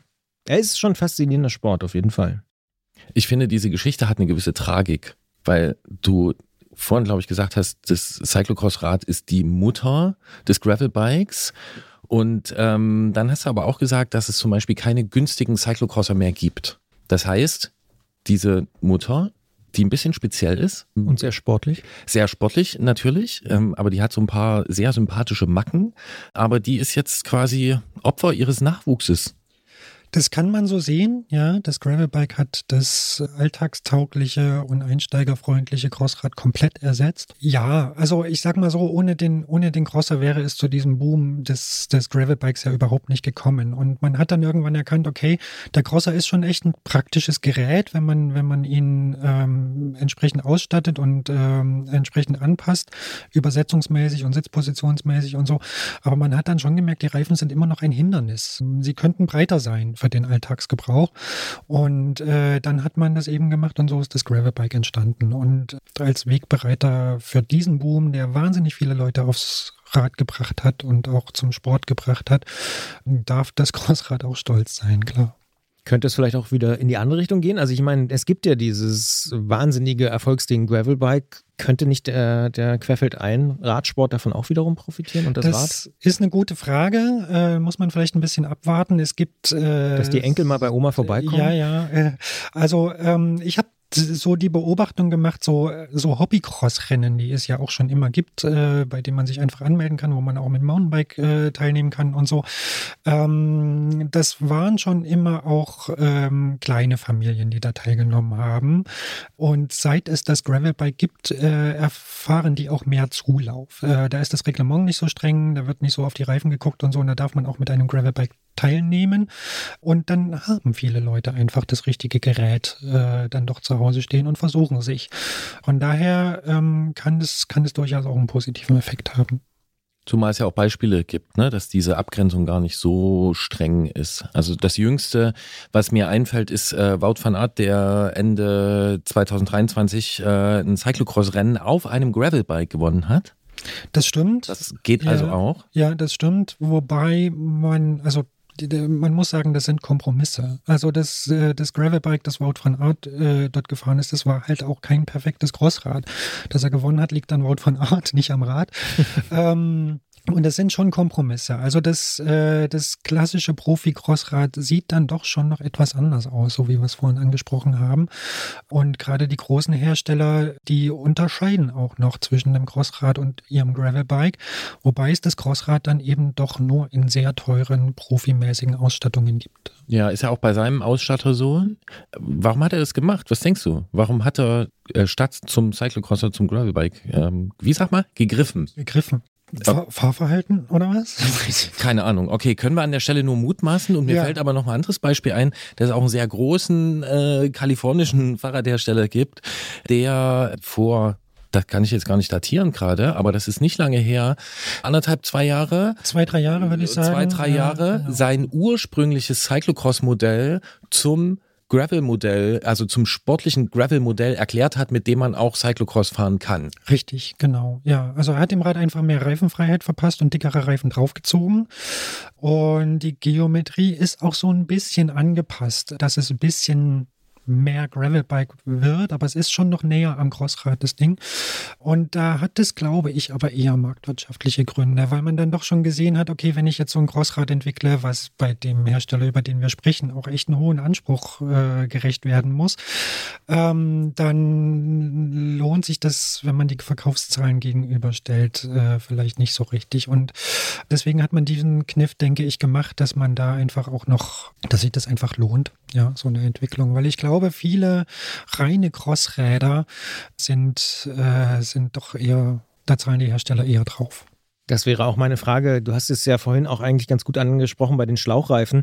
Ist es vielleicht auch wirklich eine Frage des Marktes, der Größe des Marktes, dass es eben einfach nicht genug Leute gibt, die dann doch wirklich ein richtiges Cyclocross-Rad wollen? Klar, ja, der, der, der Markt ist relativ klein und ja, wird, wird, wird wirklich von Profi- und Amateursport geprägt. Äh, die Profis kaufen es gar nicht, die kriegen es eh zur Verfügung gestellt. Ähm, und äh, die, die Anzahl der Amateure, die jetzt dann wirklich zu einem waschechten Crossrad greifen und dann auch noch so viel Geld ausgeben, das ist schon eher überschaubar. Jetzt steht in meinem Skript die Frage, ähm, wann man sich so ein Rad zulegen sollte. Die ist eigentlich an Jens Klötzer gerichtet, aber da fällt mir gerade ein, wo wir darüber sprechen, dass jemand anders hier im Studio vor ungefähr zwölf Monaten die Absicht geäußert hat, ich könnte mir eigentlich mal noch einen Crosser zulegen. Und das ist jemand, also du hast vorhin gesagt, dank mir weißt du einiges über das Gravelbike. Ich würde sagen, das liegt gar nicht an mir. Aber also ich habe dich damit jetzt jahrelang irgendwie wahrscheinlich doch bedrängt. Getriezt. Und du bleibst beim Cyclocrosser. Warum? Ja, es hat natürlich viele Gründe. Also tatsächlich ist das Cyclocross-Rad seit mindestens, lass mich kurz rechnen, 20 Jahren so mein N plus 1 Fahrrad, was ich mal noch zusätzlich mir kaufen sollte, wenn es mal die Gelegenheit gäbe. Aber ich habe es bisher auch noch nicht gemacht. Also es ist tatsächlich so, dass ich in den Nullerjahren schon intensiver mal nachgedacht habe, mir doch nochmal einen Crosser irgendwie zu kaufen. Ich glaube, irgendwann wird es auch mal passieren. Gerade ist es erreicht es immer noch nicht, aber ich habe einfach diese Faszination für dieses sehr puristische, einfache, sportliche, sehr direkte Fahrrad. Und ja, also wenn, wenn, dann wird es eher bei mir ein Cyclocrosser als ein Gravelbike jetzt im klassischen Sinne. Ja. Könnte man also sagen, dass dich dieses also wir haben davon gesprochen, das Gravelbike entwickelt sich immer weiter, immer mehr Funktionen, tausend Ösen da dran, äh, man kann alles machen, Reifenbreite, dies, das. Dass sich aber eigentlich dieses Underbiking, also dieses, ich habe eine ein einfaches Gerät und mit dem muss ich jetzt verdammt mal klarkommen. Und wenn ich das halt auf die Schulter tun muss, dann ist es halt so. Ist es das? Absolut. Underbiking habe ich in dieser Ausgabe zum allerersten Mal gehört, dieses Wort. Aber ähm, das ist, glaube ich, genau das. Dieses mit einem eigentlich nicht dafür geeigneten Fahrrad durch ähm, das Gelände zu ballern oder zu gurken. Bei mir eher Gurken wahrscheinlich. Das macht irgendwie Spaß. Das ist irgendwie geil. Ähm, über Wurzeln, den Sandberg hochlaufen, das Rad zu schultern, äh, über irgendwie ein Hindernis zu springen und so. Das fetzt. Und wenn dann irgendwie der Popometer ein bisschen eingesetzt werden muss im Sand, um die äh, Balance zu halten und so, das macht einfach Spaß. Also ja, das ist so die Faszination für mich. Dazu kann man natürlich sagen, dass äh, die Hersteller so ein Publikum natürlich inzwischen auch im Blick haben. Also die äh, Profi, yes. so, solche, solche wie dich, ja. ähm, die, die Profi-Cyclocross-Räder, die sind zwar ganz puristisch und auch mit den schmalen Reifen kommen sie und so, aber sie sind anpassungsfähig und anpassungsfähiger als früher. Also da passen inzwischen auch dickere Reifen rein, als es äh, früher der Fall war, so dass man da eben auch Gravel-Reifen drauf fahren kann. Ähm, und dann muss man eben noch die Übersetzung ändern. Aber wenn man das jetzt mag, dieses direkte Fahrverhalten und vor allen Dingen die sportliche Sitzposition mit einem hohen Sattel und einem tiefen Lenker, dann ist das Crossrad durchaus noch eine Option, weil danach muss man bei Gravelbikes lange suchen. Bevor wir jetzt wirklich zum Schluss kommen, bei mir gibt es tatsächlich einen einzigen Punkt, der mich noch ein bisschen oder der mich sehr stark davon abhält und der klingt total banal, ist es aber nicht. Irgendwo muss ich sauber machen und ich habe keine Garage oder irgendwie, also ich brauche noch irgendwie eine gute Möglichkeit, um das dann tatsächlich, wenn ich es regelmäßig nutzen will, brauche ich irgendwie eine Rein Autowaschbox an der Tankstelle. Das, ich wollte gerade sagen, also es ist ganz einfach. Aral, Marschner Straße. muss ich jetzt hier mal Local Knowledge droppen. Ja, es gibt auch ähm, andere. Äh, ähm, ja, aber doch. Jet zum Beispiel. Ja, natürlich. BP, Shell. ja. Und dort probiere das Aktivschaumprogramm. Sagst du? Ja, also kann ich wirklich nur empfehlen. Also ich will einfach nur die Hürden senken. Senken, damit ja. du dann ich mit will dem Rad halt, über die Hürden. Ich will halt so. einfach nur nicht mit dem Schlamm auf den Flocati-Teppich, weißt du, das ist so ein bisschen, ja. Ja, ich, ich denke mal noch weiter intensiver drüber nach. Stört halt so ein Teppich, aber kann nichts machen. Wir haben gesehen, im äh, Thema Cyclocross steckt äh, einiges drin, äh, die Verwandtschaft zum Gravelbike, aber auch so eine ganz archaische Form äh, der Fortbewegung. Äh, wer jetzt bis hierhin uns zugehört hat, der hat sich oder die hat sich ungefähr eine halbe Stunde Gespräch angehört über dieses Thema. Ich gucke Jens an, der könnte sogar noch weitermachen, ich auch. Machen wir aber nicht. Und es gibt noch so eine Kurzform dieses ganzen Gesprächs. Äh, das ist auch ein Zitat, hat Christian Bollert gesagt. Er hat gesagt, das fetzt. und ich glaube, das kam von Herzen. Und ähm, ich glaube, dem kann ich zustimmen. Das Cyclocross-Rad, das fetzt. Danke, Jens. Danke euch. Es fetzt mir ein, hat man früher auch manchmal gesagt. Es fetzt Urst ein. Es fetzt Urst ein. Vielen Dank, gute Fahrt. Danke, Jens. Jetzt habe ich mich daran erinnert, am Ende des Gesprächs, dass du gesagt hast, du brauchst ein Cyclocross-Rad. Und dann habe ich mich gefragt, als ich so aus dem Studio raus bin, der kleine Christian damals in Kleinmachnow, was war denn das eigentlich für ein Crosser? Hast du einen eigenen gehabt oder war das so ein Vereinsrad? Und ich, kannst du dich noch daran erinnern? Ich hatte tatsächlich zwei. Also das erste war, oder angefangen habe ich mit einem alten Mountainbike tatsächlich, also einfach in den Wald mit einem Fahrrad mit einem alten Mountainbike, was ich hatte. Und Dein eigenes war das? Ja, das war mein eigenes okay. tatsächlich. Das haben dann alle so erstmal so mitgebracht. Und dann habe ich tatsächlich, wie man das bei so großen Brüdern normalerweise äh, macht, das äh, Rad von einem Kollegen, der da rausgewachsen war, sozusagen bekommen. Und habe das dann eine ganze Weile gefahren. Und dann bis zum Schluss eigentlich. Das war dann mein, mein Crosser sozusagen. Aber es war eigentlich ein Vereinsrad sozusagen, was ich dann dauerhaft gefahren bin und dann auch wieder abgegeben habe, wenn ich mich nicht irre. Also ja, das habe ich auch nicht mehr. Also das habe ich dann wieder, das hat dann irgendwie wahrscheinlich jemand bekommen, der dann wieder 14 war oder so. Weißt du noch, also, was das für eins war? Ähm, ehrlicherweise nicht. Also ich könnte jetzt keine Marke nennen oder so. War es ein ähm, westdeutsches Fabrikat? Also oder nein, nicht also es war war es kein ostdeutsches es war Fabrikat? kein es war kein ostdeutsches Fabrikat. Okay. Das, ja. das weiß ich ja. Aber ich könnte es jetzt wirklich nicht mehr sagen. Ja, ähm, Schaltung am Unterrohr oder am Lenkerende? Am Unterrohr tatsächlich. Ja, ja. Super krass. Das hast du da noch gelernt im Gelände. Mhm. Also, ja, ja. aber gerasterte Schaltung schon, oder? Ja. Ja. ja, ja. Aber es waren noch nicht diese die Griffe. Nee, die, die gab es erst später ja. für mich. Genau, Lenkerhebel mhm. gab es ja auch, da war ja auch so ein, so ein, Ja, ja. so ein die- dieser Crosssport, diese Räder sind ja auch so ein, so, so, naja, wie so ein Naturschutzbiotop für Ja. gewisse technische Lösungen gewesen, die dort erstmal so ein bisschen so rum, äh, eigentlich nur dort sein konnten. Nur beim Reiserad vielleicht.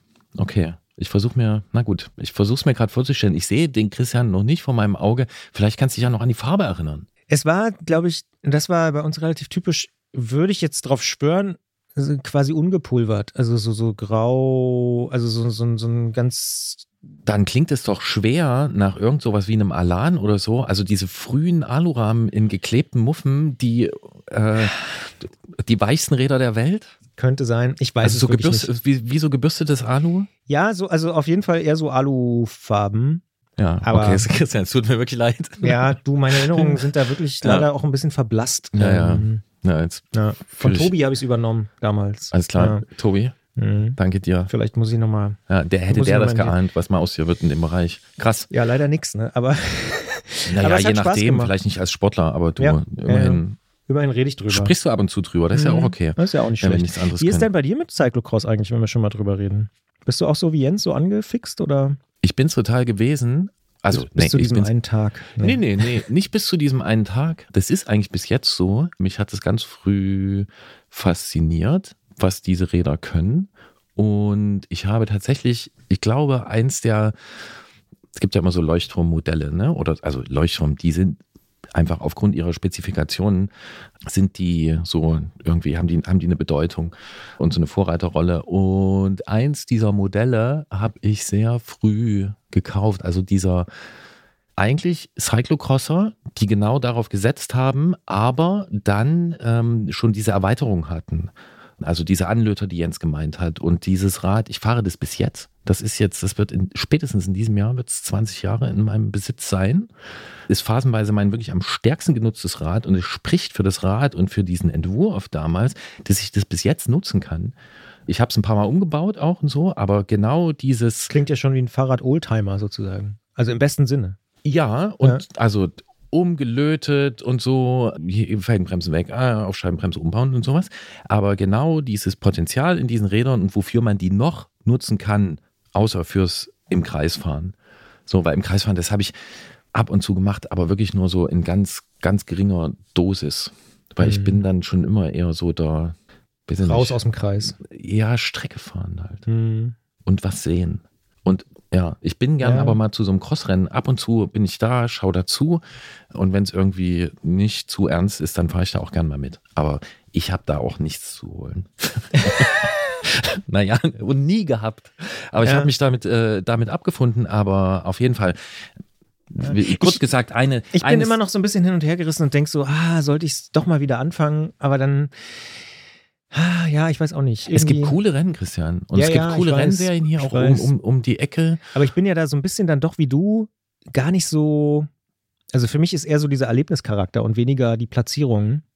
Ja, aber du kannst da super Spaß haben. Ja, ja, genau, das meine ich. Und vielleicht, ja, Das ist, das ist richtig gut. ich bin da immer noch, äh, ja, vielleicht ist das irgendwann, irgendwann, vielleicht packt es mich irgendwann doch nochmal und dass ich dann so eine, so, ein, so eine Wintersaison nochmal irgendwie einschiebe. Und vielleicht lecke ich ja dann total Blut und die nächsten Jahre musst du dir im Winter immer anhören, wie geil es ist. äh, Ja, gerne. dass Würde ich total unterstützen. Cross fahre. Würde ich auch. Ich äh, habe ernsthaft drüber nachgedacht, jetzt kann ich es ja an der Stelle sagen, na los. weil ich es auch wahrscheinlich nicht gemacht habe. Ähm, jetzt am Wochenende, wenn der Podcast rauskommt, ist ja die Cross-WM in Tabor. Ich habe wirklich kurz überlegt, hinzufahren. Weil Mach ich das dachte, doch. es ist nicht so weit weg und so. Ja, ist aber eben doch ein Aufwand. Ich brauche erstmal ein Auto und so, weil da kommt man eben doch nicht so easy peasy hin und so. Aber Mit dem Zug dürfte es gar nicht so. ja, bis Prag und dann noch ein bisschen in den Süden. Ja. Ja, ja. Aber das dann musst du noch an die Strecke und so. Ja. Ja, ja. Ja, also Aber ich kann das nur unterstützen. Wenn du hinfährst. es gab so diesen fixen Gedanken, vielleicht fahre ich einfach hin, Ja. weil viel dichter an uns dran ist die WM wahrscheinlich selten bis nie. Also es ja. kann natürlich noch passieren, aber habe ich schon kurz überlegt, weil es ist natürlich einfach auch ein krasses Spektakel so und ja, Tabor ist ja auch so ein traditioneller Absolut. Standort, Ja. also seit Jahrzehnten ja mittlerweile. Ja. Ähm, ja, also Das ist auch so toll, welche Namen damit verbunden sind. Ne? Und Tabor, ähm, ja, Poprad in der Slow also Tabor Tschechien, Poprad in der Slowakei, gab es sogar lange ein Modell einer amerikanischen Firma, die das aber nach einer Stadt in der Slowakei benannt gewesen ist. Also ja, ist eine eigene Welt und irgendwie schon faszinierend und cool. Also muss ich muss ich wirklich sagen. genau, wenn Ja. du da hinfährst, nimmst du bitte was zum Aufnehmen mit. Ja, natürlich. Genau. natürlich. Ja. Und dann können wir darüber sprechen. Wir haben ja hier auch schon mal über Crossrennen gesprochen, bei denen wir gewesen sind. In Borna. Das ist noch näher. Da Das- kann man mit dem Zug hinfahren, aber es war keine. Weltmeisterschaft, Nee, muss man es war eine sagen. deutsche Meisterschaft. ja, ja, genau, ja. da haben wir auch Ja, mal sehen. Ich, ich, pass mal auf, ich wage die verrückte These. Dieses Jahr reden wir garantiert nochmal über Querfeldein Radsport. Alles klar. Wir werden sehen, ob das, äh, je nachdem, ob du da hinfährst oder nicht, schon in der folgenden Ausgabe passiert. Diese erscheint für die Menschen, die uns auf Steady und bei Apple Podcasts unterstützen am 9. Februar, für alle anderen am 16. Februar und diesmal sorgen wir vor, damit keine kleinen Hunde sterben. Wir bedanken uns nicht nur bei den Leuten, sondern wir bedanken uns bei allen, die Detektor FM unterstützen. Und diesen Podcast und zwar vor allen Dingen auch bei PayPal oder als direkte Überweisung oder Dauerauftrag. Ist ja auch sehr beliebt, also Lastschrift sozusagen. Dementsprechend auch danke dafür. Und wenn ihr uns schreiben wollt, wenn ihr in Kontakt treten wollt mit Gerolf oder mir, dann schreibt uns einfach eine Mail an antritt.detektor.fm. Erstens lesen wir jede E-Mail und wir versuchen auch so viele wie möglich zu beantworten, aber es ist kein Scherz. Es sind so viele, wir kommen manchmal einfach nicht hinterher. Wir haben uns es aber sehr, sehr vorgenommen, weiterhin möglichst jede auch zu beantworten, mindestens zu lesen. Und da könnt ihr uns erreichen mit Lob, Kritik, Anregungen oder natürlich auch mit Ideen für die Ausfahrt des Monats. Und ihr könnt uns natürlich auch folgen auf Mastodon, dem äh, beliebtesten sozialen Netzwerk der Welt, oder bei Instagram oder Facebook. Das geht dort natürlich auch, wenn ihr in der Meta-Welt unterwegs sein solltet. Hast du eben die E-Mail-Adresse genannt? Antritt at Antritt. Okay, gut. Dann Aber ich, kann sie auch nochmal. Genau, ich habe sie jetzt auch nochmal genannt. Antritt at detektor.fm. Ja. Ja. Und Detektor mit K. Das wird gerne auch mal falsch geschrieben, weil dann kommt die E-Mail auch zurück. Ja. Alles klar. Dann äh, bleibt mir am Ende nur dich zwei Dinge zu fragen. Und zwar erstens, ähm, Ob ich drüber dir- nachgedacht habe? genau, fällt dir was ein? Ja, pass auf, ich hab, mir ist tatsächlich was eingefallen. Ja. Ähm, muss ich ein bisschen, aber es hören ja hier nicht alle zu, noch vertraulich sagen sozusagen. Aber ich habe eine Idee und zwar würde ich gerne mal in der Stadt, in der ich wohne, ins Hotel gehen. Finde ich irgendwie eine ganz geile Idee. Und ich weiß auch schon in welches. Hier gibt es so ein, am Hauptbahnhof gibt es so ein legendäres Hotel, was gerade wieder aufgebaut wird. Und da, also man kann es auch sagen, Astoria, da würde ich gerne mal rein, weil das ist so ein legendäres Hotel, was es schon seit x Millionen Jahren äh, hier in der Stadt in Leipzig gibt, was mit der Leipziger Messe ganz eng verbunden ist, was mit der DDR-Geschichte ganz eng verbunden ist und so, was oft so ein Fenster in den Westen war und so, wo die Leute dann hier am Bahnhof übernachtet haben und so. Und das wird saniert, das dauert, glaube ich, noch ein paar Jahre, aber da hätte ich so Bock, da mal eine Nacht in der eigenen Stadt im Hotel zu pennen, weil das macht man nämlich auch fast nie. Also ich habe noch nie in Leipzig, glaube ich, im Hotel geschlafen und auch in Potsdam damals nicht im Hotel. Und irgendwie ist das, glaube ich, geil, äh, wenn man nicht nur in fremden Städten in einem Hotel schläft, sondern in der eigenen Stadt. Das macht nochmal, glaube ich, was im Kopf. Jedenfalls bilde ich es mir ein. Und ich habe es schon von ein paar Leuten gehört. Und immer, wenn die es erzählt haben, waren die total begeistert. Und ich dachte so, das musst du auch mal machen. So. Aber es muss, glaube ich, ein Besonderes sein. Jetzt nicht irgendwie eine Kette oder so, sondern es muss schon irgendwie von mir aus auch klein und aber äh, besonders ist, glaube ich, der, der entscheidende Punkt. Und dann ist es, glaube ich, geil. Hm. Ja. Hast du du- schon gemacht irgendwie? Ja. Ah, guck an, siehst du, da lächelt er ganz. Äh, Kannst du, kannst du mit dem, äh, im Bademantel, kannst du da hinlaufen gleich? Könnte ich fast, ja. Genau, ja. Ja. Ähm, sehr gut. Ich möchte endlich mal ins Stadtarchiv gehen.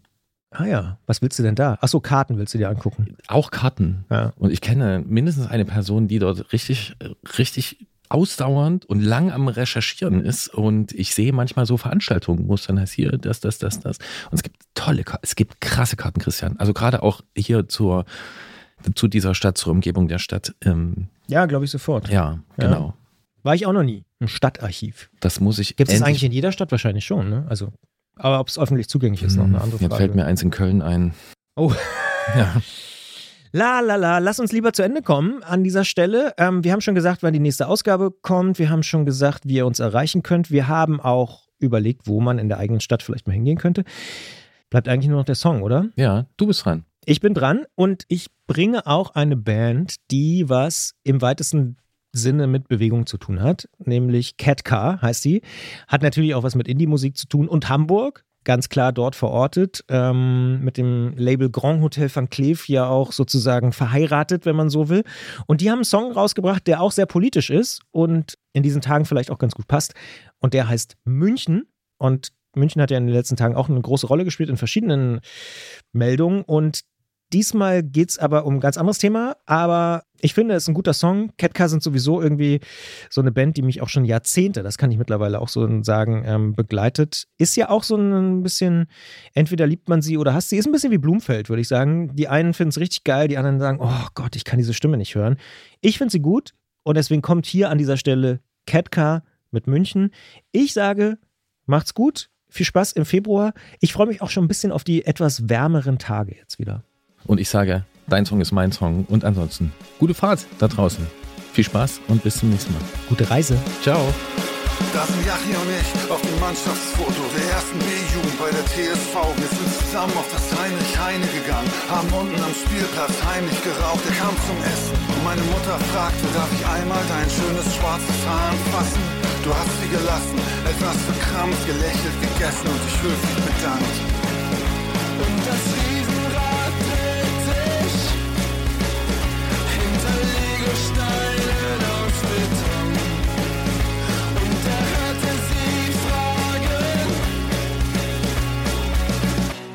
eigentlich hergekommen?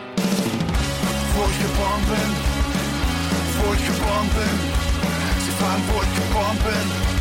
Ich sage, ich bin geboren in München, Harlaching, München, alte Lady. Mein Herz ist ein totgeschlagenes Robbenbaby.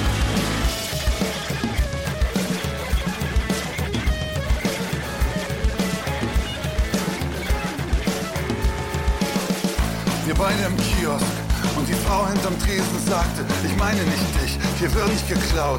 Kannst deinem Freund übersetzen, ich hab ihn im Blick, dann die erste Bewerbung auf deine erste Wohnung unter meinem Namen, weil deiner nicht ging. Und der Vermieter dann in ganz einfacher Sprache mit dir sprach, als wärst du ein Kind. Ich sagte Scheiß auf den Laden, wenn sie dich hier nicht reinlassen, wollte sie mich auch nicht haben und wir gingen zu mir, saßen am Fenster, lachten und tranken ein Bier.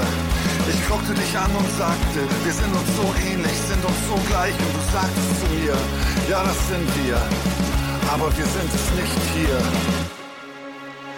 Und der Weihnachtsmarkt leuchtet hinter Legosteinen aus Beton. Und er hörte sie fragen, Wo bist du eigentlich hergekommen? Wo ich geboren bin, geboren bin. Sie fragen, wo ich geboren bin. Ich sage, ich bin geboren in München, Harleching, München, alte Lady. Mein Herz ist ein totgeschlagenes Robbenbaby.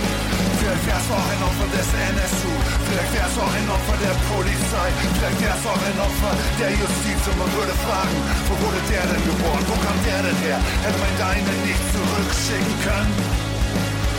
München, Harlaching, alte Lady.